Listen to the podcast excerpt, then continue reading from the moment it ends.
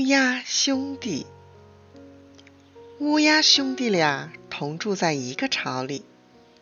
有一天，巢破了一个洞。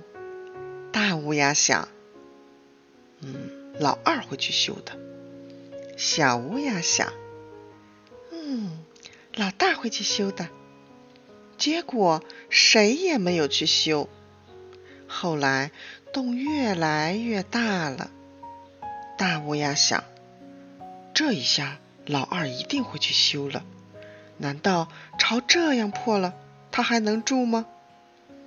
小乌鸦想：这一下老大一定会去修了。难道巢这样破了，他还能住吗？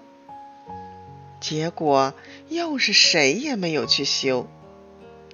一直到了寒冷的冬天。西北风呼呼地刮着，大雪纷纷的飘落。乌鸦兄弟俩蜷缩在破巢里，哆哆嗦嗦的叫着：“冷啊，冷啊！”大乌鸦想：这样冷的天气，老二一定耐不住，他会去修了。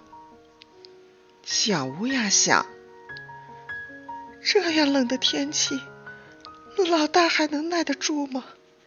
啊，他一定会去修了。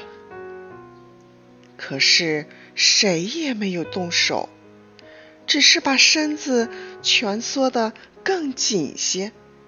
风越刮越凶，雪越下越大，结果巢被吹到地上，两只乌鸦。都被冻僵了。